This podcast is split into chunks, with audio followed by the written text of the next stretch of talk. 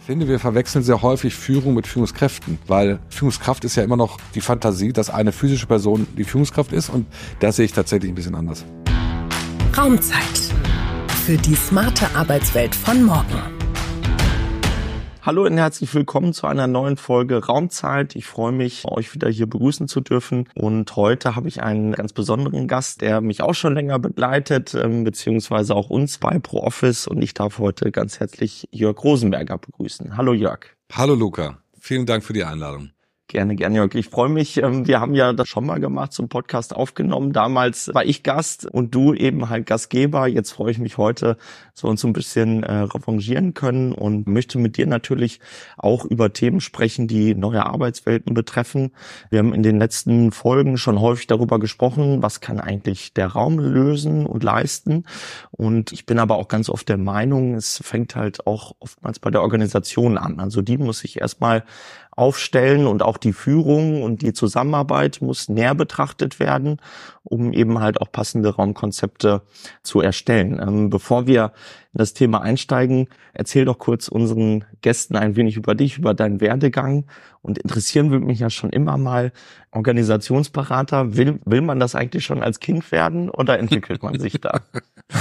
Ich fange äh, mit, es ist verführerisch mit dem letzten anzufangen, aber ich fange mal ein bisschen chronologisch an, aber ich glaube eher in aller Kürze. Ich bin, vielleicht ist das doch eine Teilantwort auf deine Frage. Ich bin nach äh, meiner Schule habe ich ein Studium der Soziologie und Geschichtswissenschaften angefangen und es wäre ein leichtes und es würde sich unglaublich toll anhören, wenn ich sagen würde, ich habe damals schon Soziologie studiert, Systemtheorie bei Niklas Luhmann, heute bin ich systemischer Organisationsberater, das ist also eine 1A-Karriere, alles geplant vom ersten Semester an. Äh, ich muss sagen, mitnichten. Ich wusste offen gesprochen nicht wirklich, was ich damals damit anfangen sollte, aber ich wusste, das ist das Einzige, was ich gut kann.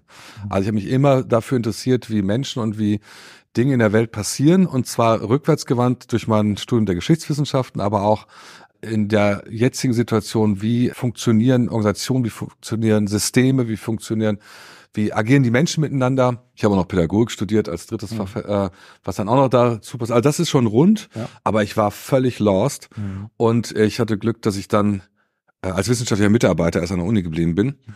Und dann bin ich über Umwege in so ein äh, Vertriebsthema gekommen, was man vielleicht gar nicht immer so denken sollte. Es hat mir unglaublich viel Spaß gemacht, weil ich alles das, was ich in der Wissenschaft äh, machen konnte, was, was ich da auch nicht machen konnte, konnte ich dann im Vertrieb machen. Also ich konnte endlich auch meinen Wunsch und meine Lust und meine Freude, Menschen intensiv zu agieren, ein Stück weit befriedigen. Ich bin relativ schnell Führungskraft geworden, weil es ein neu wachsender Bereich war. Mhm. Das hat mir riesen Spaß gemacht. Aber ich, diese Wurzeln, die dann doch in der Studium und aufgrund meiner, meines Wunsches, dieses zu machen, äh, gelegt waren, haben mich dann doch wieder dahin gebracht, nichts zu führen, da können wir gleich bestimmt mhm. nochmal zu, sondern eher auch in der Rolle, die ich jetzt inne habe, seit mhm. ja, 25 Jahren, ja äh, zu sein, nämlich Menschen und Organisationen dabei zu begleiten, entweder weiter das zu tun, was sie gerne tun, oder das zu erreichen, was sie erreichen wollen. Und äh, das mit super viel Freude und ich freue mich sehr, äh, dass ich, äh, dass sich das so gefügt hat. Mhm. Aber ich kann nicht sagen, dass es geplant war. Ja, aber manchmal ist ja genau das äh, im Leben, wo man es erstmal selbst herausfinden ja. muss, dann auch in der Praxis sicherlich. Äh, du hast gerade gesagt, seit über 25 Jahren, dann hast du ja einige Sachen schon miterlebt, äh, ja. ob jetzt begleitend oder auch in einer frühen Phase schon selbst auch als Führungskraft. Äh, mhm. Du hast das gerade mal so ein bisschen durchblicken lassen. Warum damals nicht weiter den Weg als Führungskraft? Ich glaube, dass ich zu dem Zeitpunkt, ich weiß gar nicht, wie es heute wäre, ich habe gemerkt, ich war nicht in meiner Kraft. Mhm. Also dass die Führung von damals, die vielleicht auch ein Stück weit anders ist, und ich muss gestehen, ich hatte auch gar nicht viel äh, große Kompetenz und Wissen darüber. Mhm. Also mir ist das passiert, was heute auch noch vielen passiert, nämlich ich war fachlich sehr gut mhm. und ich glaube, kann von mir behaupten, dass ich ganz gut mit Menschen umgehen kann. Und das hat mich dann plötzlich dazu befähigt, Führungskraft zu werden. Und es gab natürlich auch Bereiche dabei, die mir total viel Freude gemacht haben. Also ich habe immer sehr viel Freude dabei gehabt, so Weiterbildung für die Leute anzubieten, die zu fördern, ich war auch sicherlich jemand, der gut dafür gesorgt hat, dass das Team gut miteinander klarkam. Das, wenn es das nur gewesen wäre, hätte ich es weitergemacht. Aber was mir nicht so viel Spaß gemacht hat, weil ich da auch nicht so gut war und nicht so viel Kompetenzen hatte, ist einfach das ganze Reporting, das Controlling. Ich meine, als Führungskraft hat man viel Verantwortung. Die hatte ich da auch, sehr zahlengetrieben. Das habe ich gut hingekriegt, mhm. aber das dafür brannte nicht mein Herz. Mhm. Das habe ich gemerkt.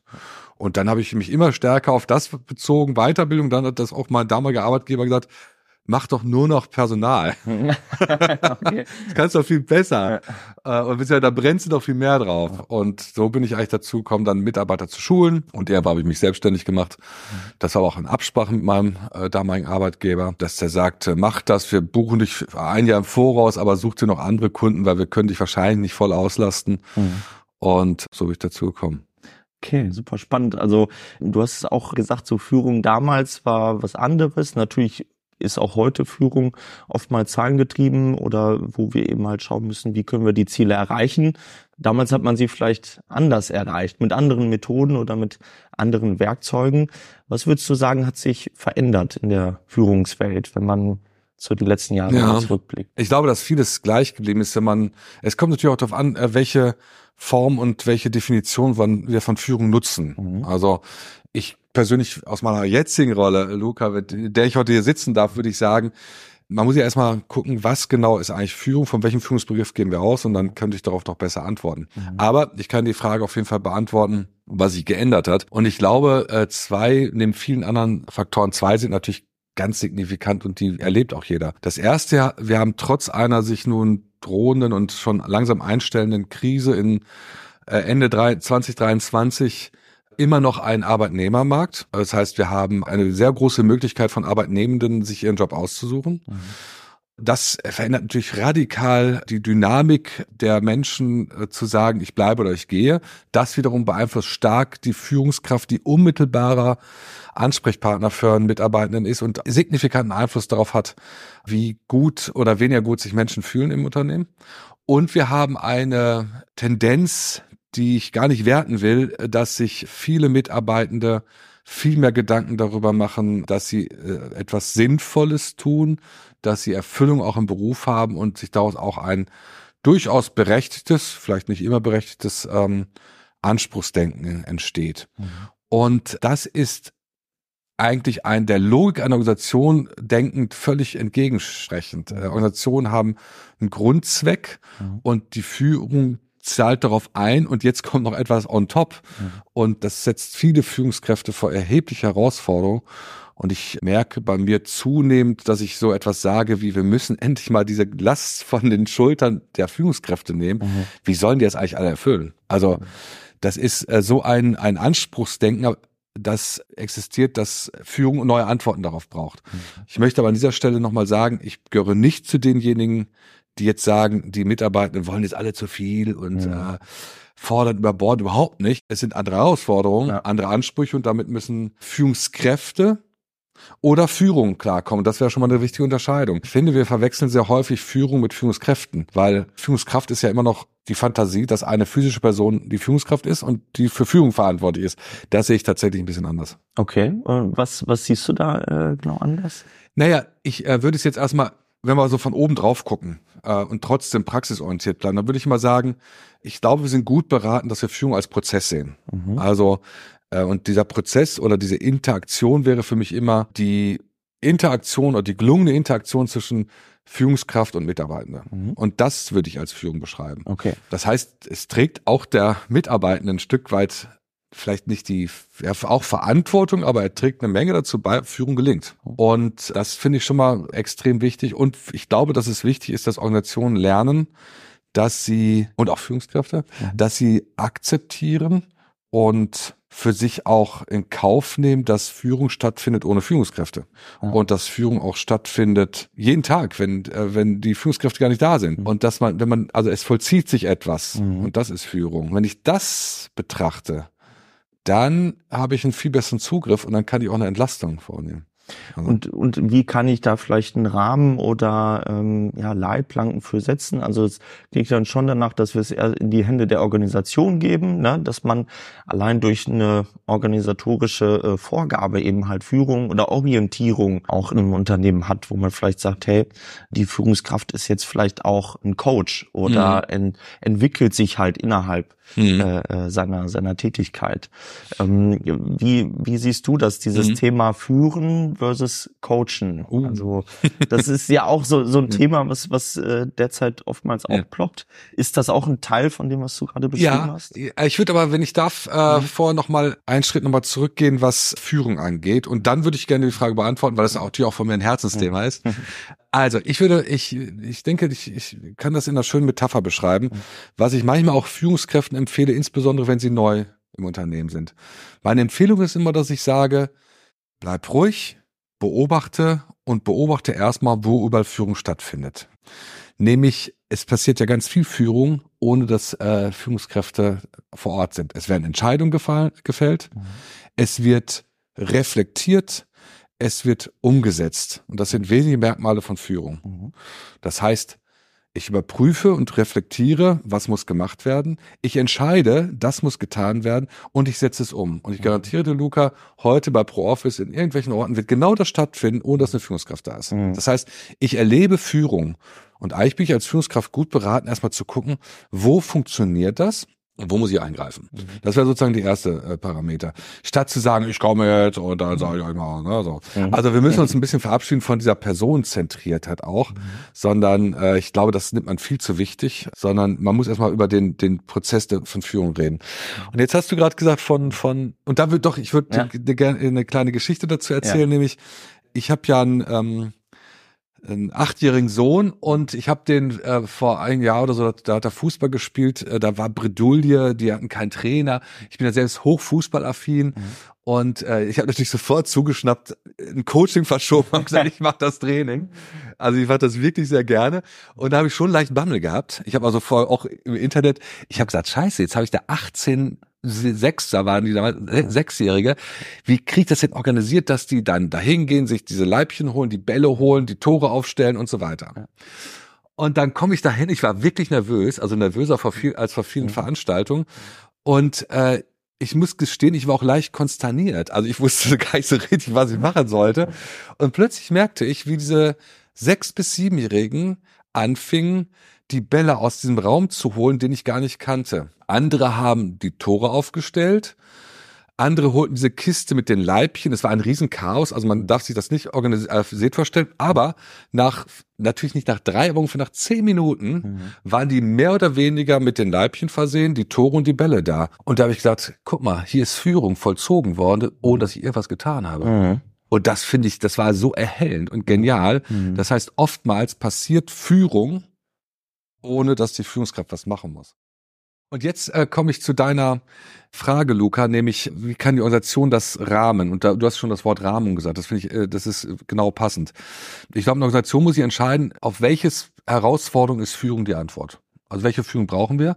Und das Wesentliche ist ja, eine Organisation ist dafür da, um zu, also sie, sie hat das Grundidee, ich muss überleben. Das hat eine Organisation und eine Organisation ist dafür da, um Wertschöpfung zu betreiben und Kunden zufriedenzustellen. Das ist erstmal das Erste. Und daraufhin, und auch das finde ich, machen viele nicht, dass sie sagen, welche Führung brauchen wir eigentlich, um erfolgreich zu sein? Und übrigens ist die Frage nicht primär, welche Führung brauchen wir, damit die Mitarbeiter zufrieden sind, sondern welche Führung brauchen wir, um Wertschöpfung zu betreiben und Kunden zufriedenzustellen. Natürlich brauchen wir dafür zufriedene Mitarbeiter. Und jetzt kommst du äh, mit dem, was du gesagt hast, da bin ich vollkommen dabei. Und äh, dann kann und sollte die Führungskraft natürlich eine besondere Rolle einnehmen. Allerdings bin ich der festen Überzeugung, dass eine Führungskraft nie ein Coach sein kann. Allerdings kann eine Führungskraft Elemente nutzen, die wir aus dem Coaching kennen, als Führungsinstrumentarien. Also die Führungskraft bleibt immer Führungskraft, aber kann durchaus die Tools nutzen, die es im Coaching gibt, zum Beispiel. Und ähm, wenn man jetzt gerade so diesen Wandel hat, vielleicht von einer Führungskraft, man kommt vielleicht eher aus einer historisch geprägten Organisation, äh, man entwickelt sich jetzt aber, weil man genau das erkannt hat, was du gerade beschrieben hast. Ne? Der Markt verändert sich, das Umfeld verändert sich, wir brauchen neue Führung. Äh, mhm. Ich sage das mal so platt. Was können denn Tools oder Methoden sein eines Coachings, die ich vielleicht relativ einfach oder schnell auch für mich als, als Führungskraft integrieren kann? Die Frage ist exzellent. Sie stellt mich nur leicht unter Druck, das in Kürze zu beantworten, Luke, aber es ist fantastisch. Also, ich würde es mal äh, so sagen. Also, wenn wir wissen, was die Leute brauchen, dann können wir eigentlich relativ schnell feststellen, dass es sehr häufig so ist, dass die Führungskraft nicht die oder derjenige ist, die das meiste Wissen hat und auf alles eine Antwort hat, gerade in einer schnelllebigen Zeit. Insofern bin ich eigentlich gut beraten, dass ich bei Dingen, die nicht ganz klar sind und nicht ganz eindeutig sind, eben diese Haltung einnehme, ich als Führungskraft biete Hilfe zur Selbsthilfe oder ich bin Sparingspartner, aber ich übergebe einen Großteil der Verantwortung und der Entscheidungsgewalt. Also wir erinnern uns, Führung heißt überprüfen, heißt entscheiden, heißt umsetzen. Und wenn ich das übergebe in einem geordneten Rahmen und sage, Mensch, bis zu dem Zeitpunkt äh, mach das doch selber, entscheide selber, setze selber um. Entscheide du, ob, der, ob du dem Kunden das oder das in eurem Kontext äh, in Projekten anbietest äh, für den neuen Büro, für das neue Büroumfeld. Dann wäre das etwas, was man ja erstmal von seiner Haltung als Führungskraft annehmen muss, sich zu verabschieden davon, dass ich alles bestimme, mache und tue, sondern dass ich temporär viel Verantwortung bei dem anderen überlasse, Klingt total easy, setzt aber viele vor Herausforderungen, dass sie vertrauen müssen. Und sie müssen sich riskieren, weil das kann natürlich auch mal daneben gehen. Absolut, ich finde das ganz spannend. Denkt dann auch immer so in diesem Begriff äh, Empowerment. Ne? Mhm. Also du sagtest gerade so die erste Stufe, das Vertrauen zu haben und dann ja auch ganz wichtig so das Zutrauen. Ja, ja. also diese Befähigung wirklich auch an sich zu glauben und zu sagen, hey, ne, du hast jetzt die Verantwortung dafür für den Prozess ähm, oder den Ablauf und äh, organisier genau. das mal. Ne? Da ist ja die Grundlage eben halt das Vertrauen und dann sicherlich äh, auch das Zutrauen. Ist natürlich was, womit äh, Mitarbeitende nicht so oft in der Vergangenheit vielleicht auch konfrontiert worden äh, sind. Äh, wie erlebst du das? Fällt das leicht, dieses Zutrauen, dieses äh, Vertrauen auch anzunehmen? Oder gibt's da auch Probleme? Meine äh, Vornahme wäre, dass die aller, allermeisten Menschen auf dieser Welt das von Kindheit auf kennen, dass sie Verantwortung übernehmen, dass sie selbst entscheiden. Also ich bleibe jetzt bei der, bei der Geschichte meines Sohnes. Ich finde das nicht mal gut, aber der, der, der überprüft entscheidet und setzt um. Nicht immer in meinem Sinne, mhm. aber er tut es. Und eigentlich sind es, ist es ja die Sozialisation und äh, all das und auch die Erziehung, die dafür sorgt, dass diese Freiräume manchmal aus guten Gründen eingeschränkt werden. Deswegen würde ich die Kausalkette umdrehen, Luca. Ich würde sagen, es fällt vielen Führungskräften schwer, das abzugeben mhm. und das auch in einem Kontext zu tun, wo es annehmbar ist.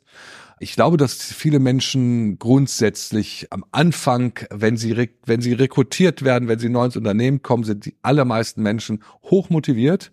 Es sei denn, es war ein Rekrutierungsfehler. Insofern glaube ich, dass eher viele Organisationen dafür sorgen, dass sie Menschen dazu machen, dass sie sagen, ich entscheide nicht mehr selbst, ich will keine Verantwortung übernehmen, weil ich kriege dann eh nur einen auf den Deckel und wenn ich es gut mache, werde ich auch nicht dafür wertgeschätzt und so weiter.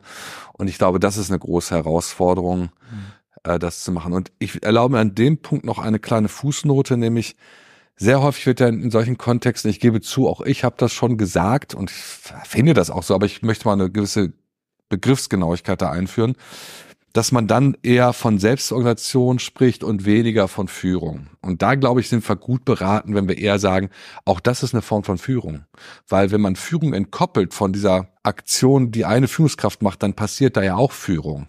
Und das äh, finde ich oft viel klüger, als wenn man dann so sagt, Igitt, geht Führung ist ja doof, hierarchisch und so. Nee, Führung ist eigentlich ganz cool, aber sie ist relativ uncool, wenn es einer macht und die anderen sollen dann tun, was der andere sagt und dürfen nicht mal mitbestimmen. Dann wird's wirklich uncool. Ne? Absolut. Also das hat ja auch was mit, mit Gleichberechtigung zu tun. Ne? Führen auf Augenhöhe ist da so, so ein Stichwort. Mhm. Was für mich dann auch immer relevanter wird, ist so die Zusammenarbeit auch in Unternehmen, ne? gerade zwischen Führungskräften und Mitarbeitenden, aber natürlich auch untereinander. Auch da hat sich natürlich viel verändert, so in den letzten Jahren, ähm, gerade was interdisziplinäre Zusammenarbeit auch mhm. angeht.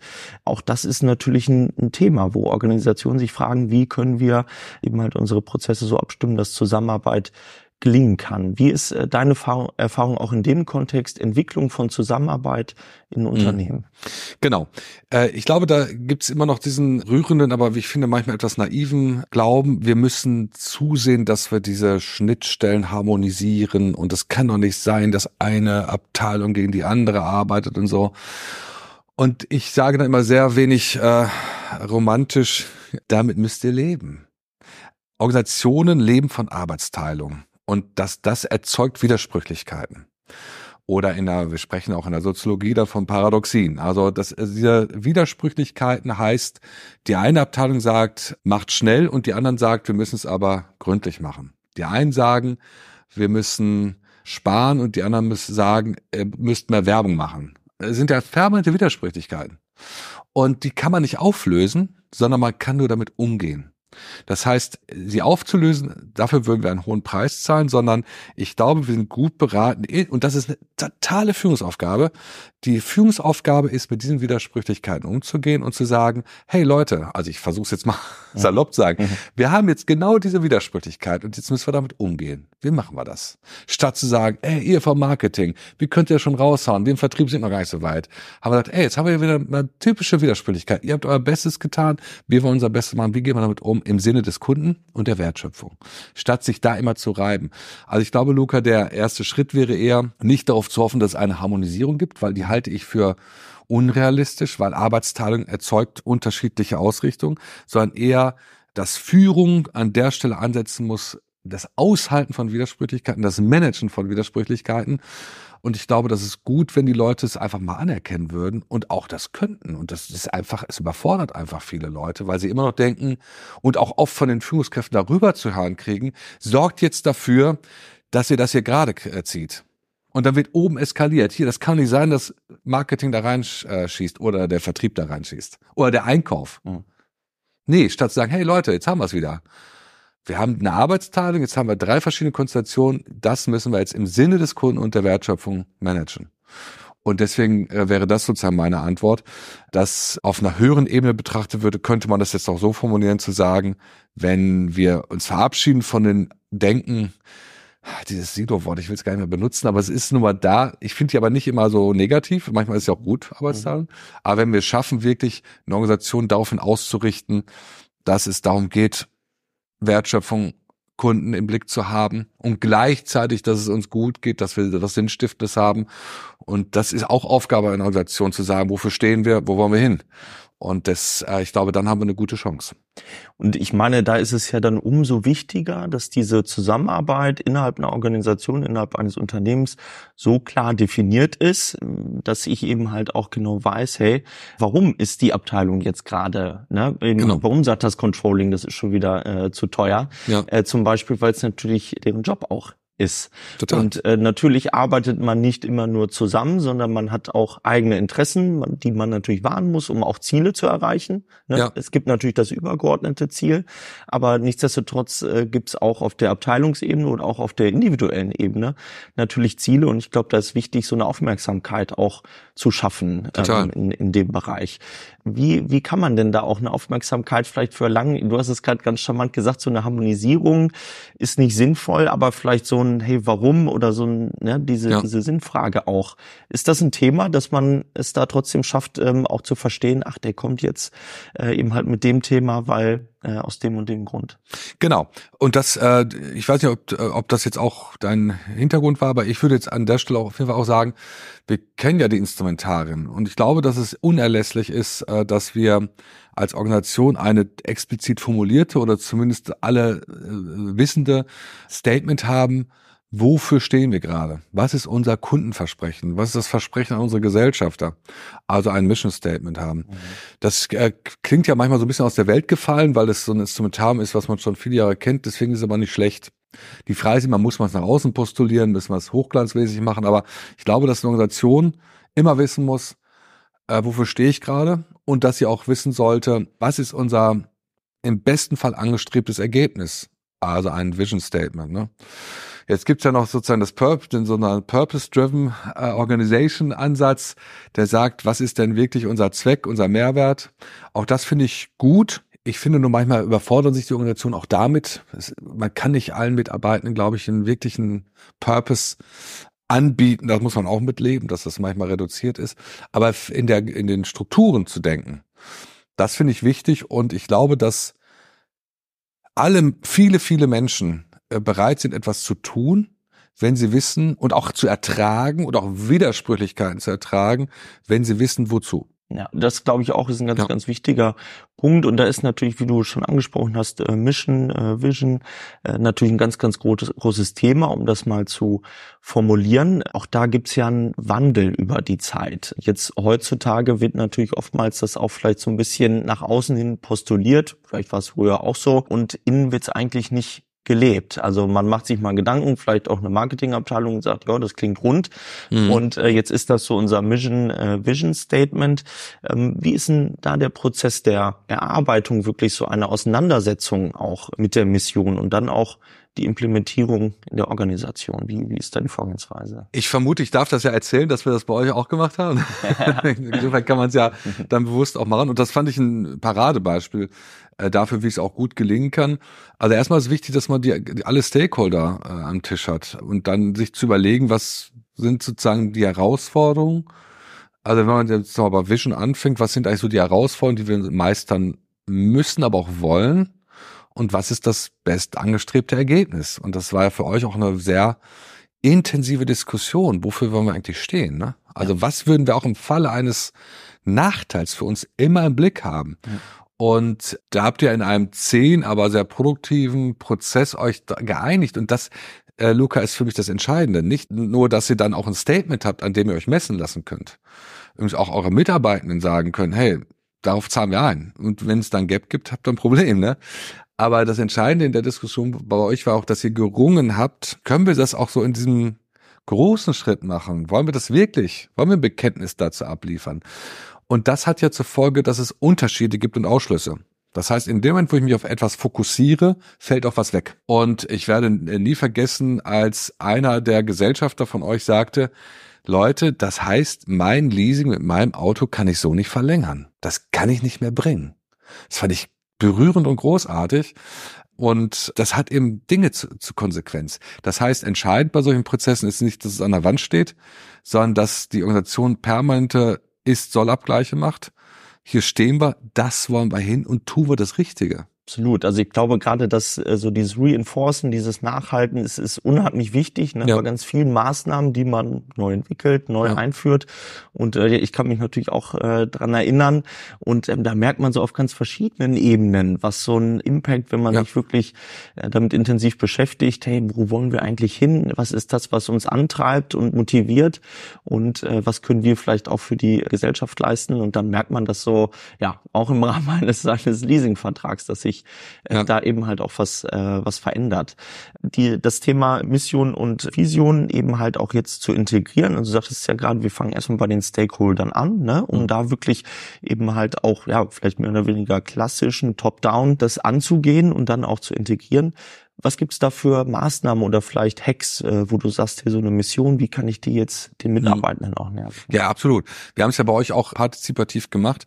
Das heißt, es gibt ja zwei Möglichkeiten. Die eine Möglichkeit ist, man lässt es parallel in einer sogenannten Resonanzgruppe oder einem Sounding Board, also einem Querschnitt des Unternehmens auch erarbeiten. Mhm. Ich glaube, das haben wir sogar bei euch gemacht, ja. genau. Und dann schaut man einfach, wie würden die Mitarbeitenden das formulieren, wie würden die, äh, wie würden die, würden die Stakeholder, die Führungskräfte oder die Inhaber, Gesellschafter das machen. Und dann hat man schon sehr oft einen hellen Moment und sagt so, hey, guck mal, wir, wir sehen das ähnlich oder wir sehen es ganz anders. Mhm. Dann ist man ja auch ein Thema, ne? Und was man darüber hinaus auch machen kann, ich glaube, wir haben beides bei euch gemacht, äh, dass man dann sagt, wenn wir denn fertig sind, also lassen wir natürlich alles einfließen, was die auch gemacht haben, dass man dann im Nachgang auch nochmal einem Querschnitt des Unternehmens dieses Ergebnis zur Ansicht gibt und sagt, wo dockt ihr an? Was spricht euch an? Was spricht euch weniger an? Könnt ihr mitgehen? Gibt es Ergänzungen? Und damit hat man große Wahrscheinlichkeit, dass man die Leute auch dort involviert hat. Und dann kommt natürlich der Punkt, dass eben jede Führungskraft für sich eigentlich auch in dem Verantwortungsbereich, jetzt passiert wieder Führung, mhm. stellvertretend durch eine Person, nämlich abgleicht, was äh, tun wir jetzt gerade dafür, um das zu erreichen, wo, wo ist schon gut, wo können wir besser werden. Das ist entscheidend, ne? dass also permanente Führungsarbeit stattfindet, äh, die immer abgleicht, zahlt das, was wir tun, darauf ein. Und jetzt kommt noch ein Punkt, Luca, den ich extrem wichtig finde, den, äh, weil du ein Hack sagtest, weil ich meine Warnung ist, dass es selten passiert, dass nämlich Führungskräfte auf den unterschiedlichen Ebenen sich diesbezüglich auch wirklich als Einheit verstehen und sagen, was tun wir gerade, also nicht intern, das, das wäre schief glauben, das, sondern intern sagen, wir arbeiten jetzt nicht im Unternehmen, sondern am Unternehmen, Führung ist Arbeit am Unternehmen und was können wir jetzt als Gremium tun, was darauf einzahlt. Mhm. Und das passiert tatsächlich sehr selten, weil meistens die vertikalen Stränge gezogen werden, aber nicht die horizontalen Führungsebenen gesehen werden. Und das ist etwas, was ich glaube, was viele Organisationen nicht machen. Und ich glaube, dass viele Organisationen immer noch viel zu wenig permanente Soll-Ist-Abgleiche machen. Mhm. Wo stehen wir, wo wollen wir hin? Kurzfrist. Also das kann man auch quartalsmäßig machen. Jetzt, man muss nicht gleich mit OKRs um die Ecke kommen. Das wäre ein anderes Thema und mhm. dann kann man so oder so zu stehen. Aber das, glaube ich, permanente Feedback-Schleifen im Unternehmen sind wichtig das, das glaube ich auch, ne, dass man sich gerade so einem großen Thema halt auch mit verschiedenen Meilensteinen, Zwischenzielen, ne, dass man halt nicht sagt, so dieses ganz große Ziel und das schieben wir jetzt durch, ja. sondern es für uns auch händelbar machen, ne, dass es Total. auch leistbar ja. ist, ne, und äh, eben halt dann auch nicht zu groß wirkt und dann irgendwann ja, stellt man fest, oh, hm, war jetzt vielleicht zu groß, kann ja. man nicht umsetzen und da halt umso wichtiger äh, wirklich das staffelweise zu sehen mit äh, kleinen Meilensteinen, Zielen und äh, die die dann auch zu feiern, ne? Also also ich glaube, wie wichtig es auch ist, halt kleine Erfolge, die darauf einzahlen, äh, auf Mission und Vision, eben halt auch im Unternehmen zu teilen und, und Total. Äh, das auch zu feiern. Absolut. Und selbst wenn es äh, mal etwas gibt, was nicht darauf einzahlt, kann man sich immer überlegen, ups, guck mal, wie haben wir das geschafft? dass wir da in die Falle gefallen sind, was können wir tun, damit es nicht nochmal passiert. Und gar nicht so sehr ins Defizit gehen, sondern sagen, hey, ist eine Lernschleife. Ja, abs absolut, weil natürlich es verändert sich jederzeit ja. was in unserem Umfeld, den sich Organisationen eben halt aufhalten und bewegen. Und da muss man natürlich immer schauen, hey, muss ich nochmal an der Stellschraube was anpassen. Ja. Aber das erstmal ein super Einblick in dieses Thema Mission und Vision, weil ich glaube auch, was du eingangs gesagt hast, dass, dass auch das halt ein Rahmen wieder ist, ne? wo Führung, wo Zusammenarbeit eben halt gelebt wird und erlebt wird.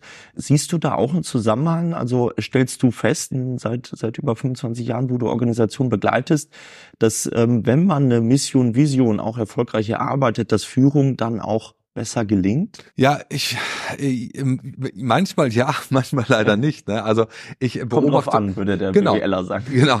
Ich glaube, dass es in vielen Kontexten eine unverzichtbare Unterstützung für eine Führungskraft ist. Wie soll eine Führungskraft wirken, wenn sie nicht weiß, wo es hingeht? Also das ist ja das unerlässlich. Insofern ist es abenteuerlich, dass es manchmal nicht gemacht wird. Aber ich glaube, es gibt Unternehmen, die haben keine explizite Mission oder Vision, aber es gibt eine implizite. Alle wissen genau, wo es hingehen soll. Mhm. Und dann braucht man das fast gar nicht mehr. Ne? Also dann auch, also ich, ich bin nicht derjenige, der sagt, jeder muss es aufschreiben, mhm.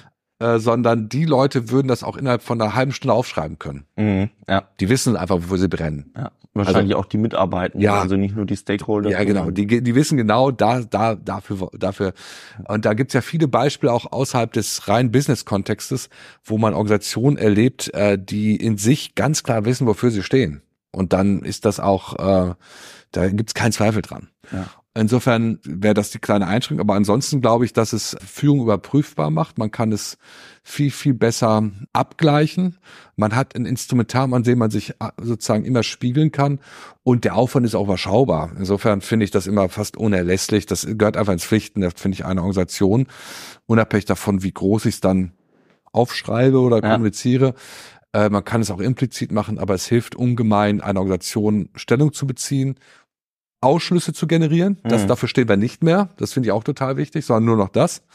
Und Führung insofern ein Stück weit zu vereinheitlichen, als dass man sagt, damit wir diese Vision erreichen, lass uns doch mal, auch wenn es holzschnittartig klingt, mal fünf, sechs, sieben Prinzipien oder so daraus ableiten, die wir beachten sollten. Mhm. Und dann ist man bei sowas wie so ein Führungsprinzipien oder Prinzipien der Zusammenarbeit, die erstmal nichts wert sind, wenn man die aufschreibt. Das ist oft bla bla. Aber jetzt hat ein Team plötzlich so etwas und sagt, guck mal, wir haben uns damals vorgenommen, wir wollen ehrlich sein. Und wie weit leben wir das eigentlich schon? Und was können wir tun, um das noch ein bisschen besser zu machen? Und dann kommt jemand und sagt ganz ehrlich, indem ich endlich mal sage, dass es überhaupt nicht geht, dass du permanent das und das machst. Das kriegst du sonst nicht. Ja. Gerade in der Hierarchie nicht. Äh, also ein Mitarbeiter oder eine Mitarbeiterin wäre doch bescheuert, wenn sie unaufgefordert ihrer Führungskraft sagt, dass sie das und das tut. Es braucht eine Rahmung. Mhm. Also das, mhm. das, ist eine sehr, äh, das ist eine sehr, sehr schöne Begrifflichkeit. Mhm. Es braucht immer einen Rahmen, in dem wir agieren können. Die Rahmung wäre Feedback und soll ist Abgleich. Und dann sind die Leute interessanterweise auch total bereit, das zu tun. Und es ja. läuft auch sehr wertschätzend ab. Also in den aller, allermeisten Fällen sind Feedbackschleifen hoch wertschätzend und die meisten Leute gehen total zufrieden daraus. Also das nehme ich auch wahr. Was ich aber auch merke, ist äh, Feedback zu geben und zu nehmen muss man auch lernen. Ja. Also das, das äh, hat man nicht in sich, glaube ich, ähm, dann wirklich eben halt ehrlich, prozessorientiert äh, halt zu sagen, hey so und so, ähm, hat man natürlich auch im besten Fall eine gewisse Empathie, um, um dieses Feedback äh, auch auch zu geben. Wie nimmst du das wahr, äh, so dieses Thema Feedback? Schleifen oder überhaupt dieses Format Feedback, ähm, hat sich das auch entwickelt? Seit wann gibt es eigentlich diese Feedback-Kultur? Ich glaube, es gab sie immer. Die Frage ist nur, wie man sie formuliert, welche Ansprüche man daran hat. Also ich glaube, Feedback passiert ja schon in der Erziehung. Ja. Überall. Ich gehe Abgleiche und Rückmeldungen, unaufgefordert. also sagen wir professionell und manchmal ja. nicht ganz so professionell und wertschätzend. Du hast es schon sehr, sehr schön äh, an, anmoderiert, äh, Luca, nämlich ich glaube, dass es unglaublich anspruchsvoll ist und die meisten das nicht so ernst nehmen, wie man es nehmen sollte. Ich glaube, die erste Befund ist, wenn ich Feedback gebe, unterschätzen die meisten, wie viel sie von sich selbst preisgeben. Mhm. Also ich sage ja unglaublich viel von mir, wenn mhm. ich dir sage, wie ich dich wahrnehme. Ja. Mhm. Das ist schon mal wichtig. Und dann finde ich, muss es auch geübt sein und äh, es bedarf auch einer gewissen Selbstreflexion. Nämlich geübt sein, wie ich es formuliere. Das ist Hausaufgabe, das ist, kann man üben und lernen. Aber auch die Haltung zu entwickeln, das ist jetzt eine Sichtweise, die der Luca hat, die er mir widerspiegelt und ich kann jetzt gucken, was ich damit mache. Aber erstmal sage ich ihm Danke, dass er mir das schenkt. Mhm. Worauf wir aufpassen müssen, ist, dass Feedback nicht so ein verdecktes Blaming-Instrument wird. Und dass wir die Leute auch nicht überfordern und denen was um die Ohren hauen, was sie vielleicht auch gar nicht verändern können und was vielleicht auch unangemessen ist und vielleicht auch dem, dem zu nahe tritt. Also ich halte das schon für sehr wichtig, gerade am Anfang empfehle ich immer nicht, um meine Auslastung zu sicherzustellen, dass solche Prozesse moderiert sein sollen, weil die Leute drehen auch manchmal übers oder schießen übers Ziel hinaus und hauen sich da was um die Ohren, wo ich sage, um Gottes Willen. Oder genau das Gegenteil. Sie machen gar nichts. Ne? Mhm. Aber ich glaube, man darf die Leute schon so das zutrauen, dass vielen das gut gelingt.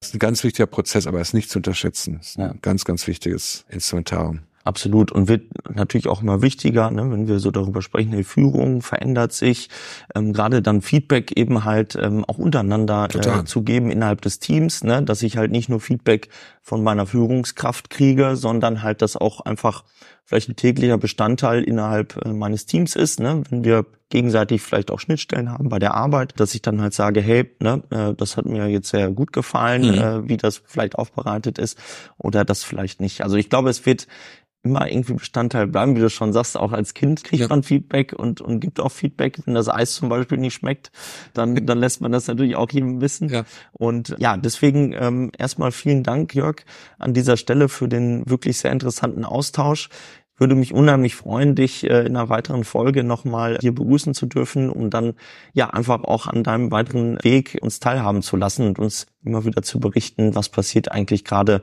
da draußen im Bereich Führung und Zusammenarbeit. Und ja, an der Stelle erstmal vielen lieben Dank, Jörg. Vielen Dank, es war mir eine große Freude, dabei zu sein, Luca. Vielen Dank auch an die Zuhörer und wir hören uns wieder beim nächsten Mal, dann auch wieder mit einem spannenden Gast. Vielen Dank. Ciao. Raumzeit, der Pro Office Podcast. Jeden ersten Dienstag im Monat bekommt ihr eine neue Folge. Mehr Infos gibt's auf unserer Homepage. Schreibt uns gern podcast at prooffice.de.